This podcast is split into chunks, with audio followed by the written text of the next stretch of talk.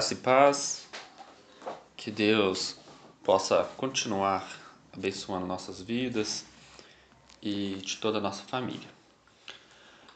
Hoje, através desse áudio, eu quero explicar um pouco sobre o mundo vidouro, sobre a marca da besta 666, a, o arrebatamento da igreja e a, o, segundo, o reinado de Cristo e a primeira ressurreição. Lembrando que a Bíblia fala de duas ressurreições, porém hoje eu quero abordar apenas a primeira ressurreição. Tudo que eu for falar nesse áudio, ela é baseado nos estudos feitos pelo teólogo Dake para quem não sabe, Dake faleceu em 87 e ele, na época, ele chegou a ser um pastor, um evangelista da Assembleia de Deus dos Estados Unidos. É, primeira coisa que eu quero falar para vocês é que existem várias ideias, vários conceitos sobre arrebatamento. Existem igrejas que não acreditam no arrebatamento. Eles falam que a igreja vai passar pela grande tribulação. É... Eu, particularmente, não acredito. Eu já tentei acreditar nisso, mas eu não acredito nisso. Né? Seja a sua ideologia, respeito. E o que eu vou falar aqui é baseado no estudo do Dake. Por que eu estou usando o Dake? Porque eu concordo com ele em muitas coisas em relação a, ao estudo cristão. É, o Dake, gente, ele, ele explica né, que o anticristo ele não vai ser um líder mundial, como muitas igrejas falam, né? Que o Dake seria um líder mundial que vai governar tudo. Não. Na realidade, vai existir dez reinos que vão se juntar, e esses dez reinos vai ter um único líder. E esse reino único, esses dez reinos que vai virar um reino, ele vai favorecer muito a Israel no primeiro três anos e meio, chamado também tempos de paz. Nos segundos três anos e meio, é, eles vão quebrar o acordo com Israel e vai começar a perseguir é, Israel e, e logo os judeus. Né?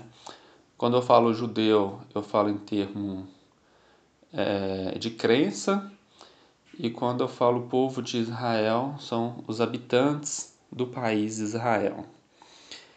Então ali vai instaurar um período de muita tribulação para eles. Mas o curioso é que quando esse anticristo chegar, a, a igreja ela vai ser tirada da terra. Ela não estará mais presente. Porque existe três coisas que poderiam impedir o reinado do, do anticristo. A primeira coisa é o governo, só que isso aí não vai conseguir proibir. Segunda coisa, a igreja. E a terceira coisa, o Espírito Santo. Existem algumas ideias que falam que após a, o arrebatamento, o Espírito Santo vai ser tirado da terra. E é mentira porque é somente o Espírito Santo que nos consegue convencer do pecado, do arrependimento e da vida eterna. E então, se sai o governo, sai a opção do Espírito Santo ser tirado, então a única coisa que impede o anticristo de reinar hoje é a igreja.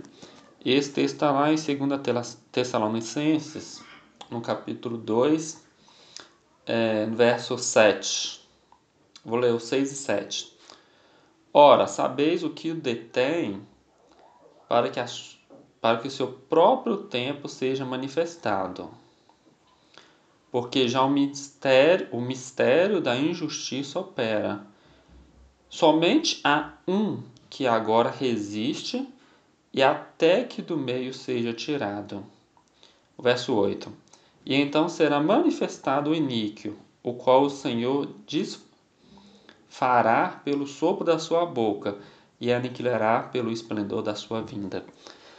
Então, Jesus Cristo, primeiro, ele vai ter que arrebatar a igreja, né? É, após esse arrebatamento, vai vir o reinado do anticristo, que não vai ser um reinado mundial, vai ser sobre dez nações. E no segundo mandato de três anos e meio, ele vai se levantar contra Israel, que vai ser o período da grande tribulação.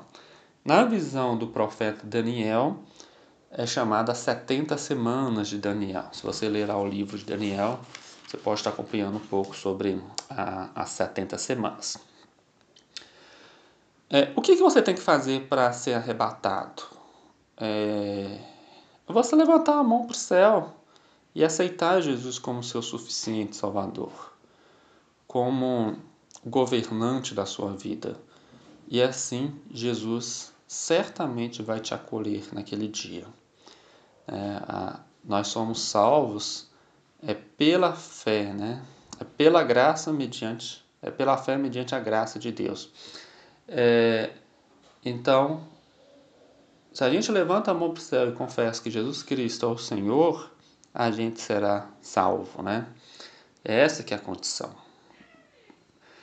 É, após o arrebatamento da igreja, então vai ter os três anos e meio de paz, três anos e meio que começa a, o período chamado né, de grande tribulação, onde que vai vir tempos muito difíceis para a Terra.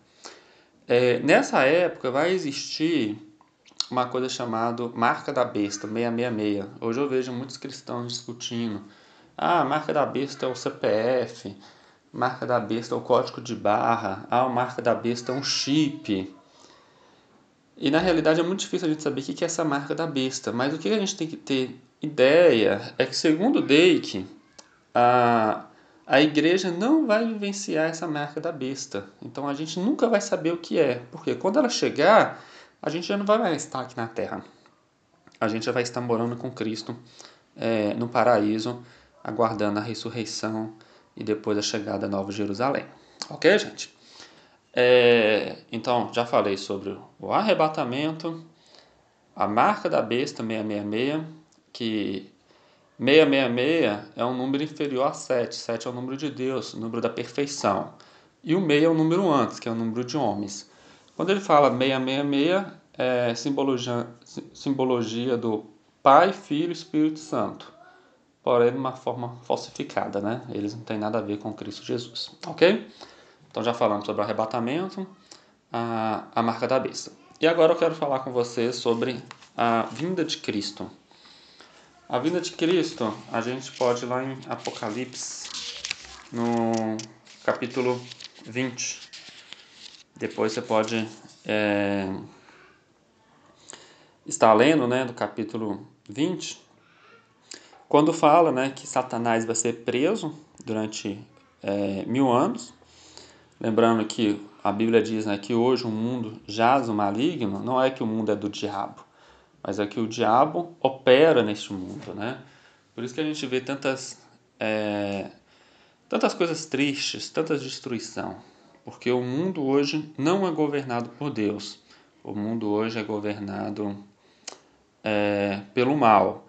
Mas lembrando que o mundo pertence a Deus, ok? Deus que criou tudo. O mundo é de Deus. Porém, quando termina as 70 semanas de Daniel, que é os sete anos do reinado do anticristo, Jesus ele desce até a terra, vai guerrear contra o anticristo, vai prender Satanás e vai reinar na terra durante mil anos, chamado de milênio. E é essa que é a, a, o período milenar de Jesus Cristo. Existem igrejas que é a milenista, eles não acreditam no milênio. Só que eu creio, Dake também fala sobre isso, ok? É, e quando Jesus ele desce do céu e vem até a terra para reinar durante mil anos, ele vai sentar em Israel, no trono de Davi. Lembrando que Jesus Cristo ele faz parte da linhagem de Davi. E ali ele vai reinar na terra durante mil anos. É, e diz assim no, em Apocalipse 20, no, no versículo 6. Bem-aventurados e santos os que participam da primeira ressurreição. Sobre eles não tem poder a segunda morte, mas serão sacerdotes de Deus e de Cristo e reinarão com ele por mil anos.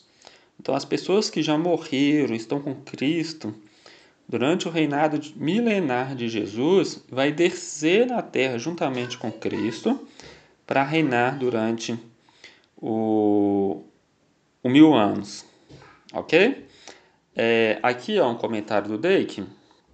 Eu vou ler aqui o comentário sobre o versículo 5, né? É, Apocalipse 20, verso 5.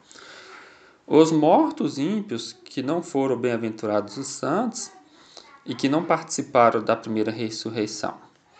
Isso prova que há mil anos entre a primeira e a segunda ressurreição, ou a ressurreição dos justos cristãos e a ressurreição dos não cristãos. Né, a ressurreição dos santos da tribulação e das duas testemunhas, é, no caso seria é, Elias e Moisés, encerra a primeira ressurreição de todos os mortos justos antes mil anos. Todos que participam da primeira ressurreição são bem-aventurados e santos. Então aqui o que ele enfoca novamente, né, que a pessoa que crê em Cristo Jesus, durante o reinado de Jesus, ele vai sim ajudar a Cristo a administrar a terra durante esse milênio. Ok, gente? Então, eu deixo aí, né, falando sobre Vou finalizar falando sobre a primeira ressurreição e aulas oportunos estarei falando sobre a segunda ressurreição e posteriormente eu vou falar sobre a Nova Jerusalém de Cristo. Deixe seus comentários, não deixe de estar participando. Graça e paz a todos. Que Deus continue nos abençoando.